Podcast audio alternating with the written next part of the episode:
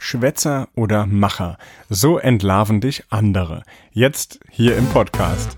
Leading Your Business and Life. Leading Your Business and Life. Der Podcast für Menschen, die ihr Business und ihr Leben führen wollen. Von und mit Raphael Stenzhorn. Leading Your Business and Life. Es gibt wunderbare Zitate. Zum Beispiel, machen ist wie wollen, nur viel krasser oder ähnliches. Hast du bestimmt schon mal gehört.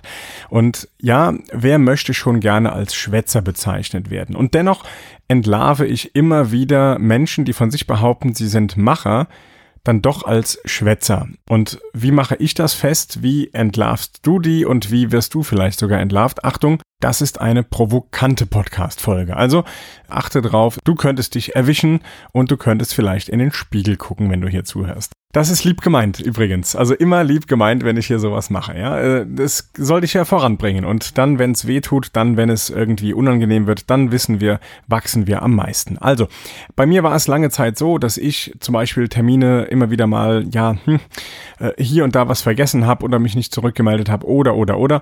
Und auch heute bin ich nicht 100% perfekt oder es kommt nicht sofort eine Antwort. Alles prima, alles gut. Aber ich gucke, dass ich auf eine gute Quote von 98% komme und äh, die zwei Prozent, die dann hinten runterfallen, tun mir dann sehr leid, aber das ist dann wirklich nicht böse gemeint.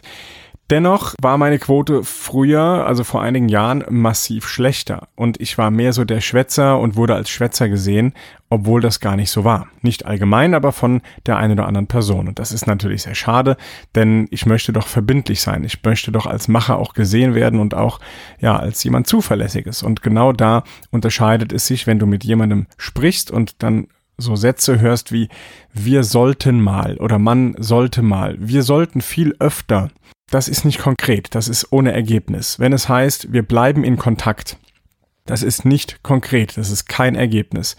Ja, wir sollten uns nochmal zusammensetzen. Das ist kein Ergebnis.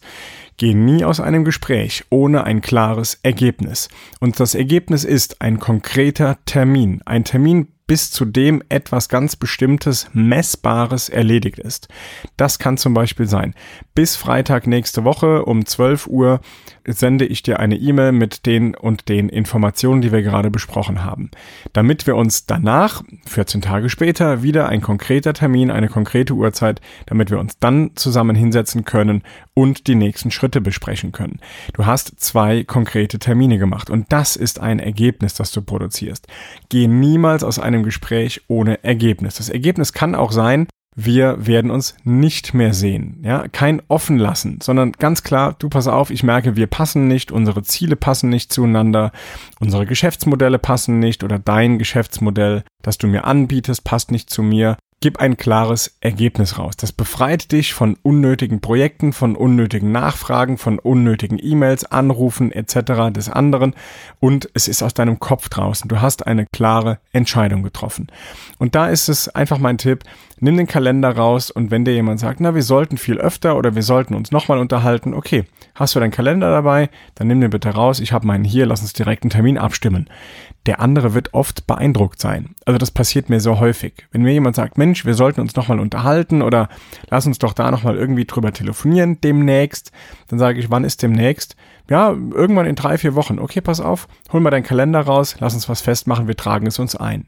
Und selbst wenn du den Termin eingetragen hast und dann ihn aus irgendeinem Grund nicht wahrnehmen kannst, weil vielleicht irgendein nicht verschiebbarer Termin dazwischen kommt von außen, passiert mir auch, dann kommt ein Vortrag rein und ich habe aber in drei Monaten schon einen Termin festgesetzt.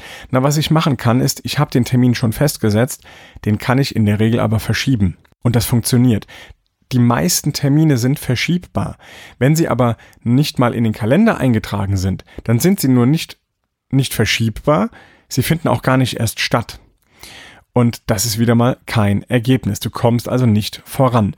Wenn du also merkst, dass du nicht vorankommst, dann überprüfe mal, ob du aus Gesprächen mit konkreten Ergebnissen rausgehst.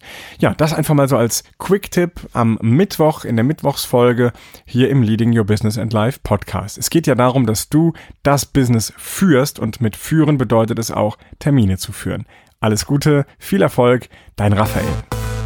Leading Your Business and Life. Leading Your Business and Life.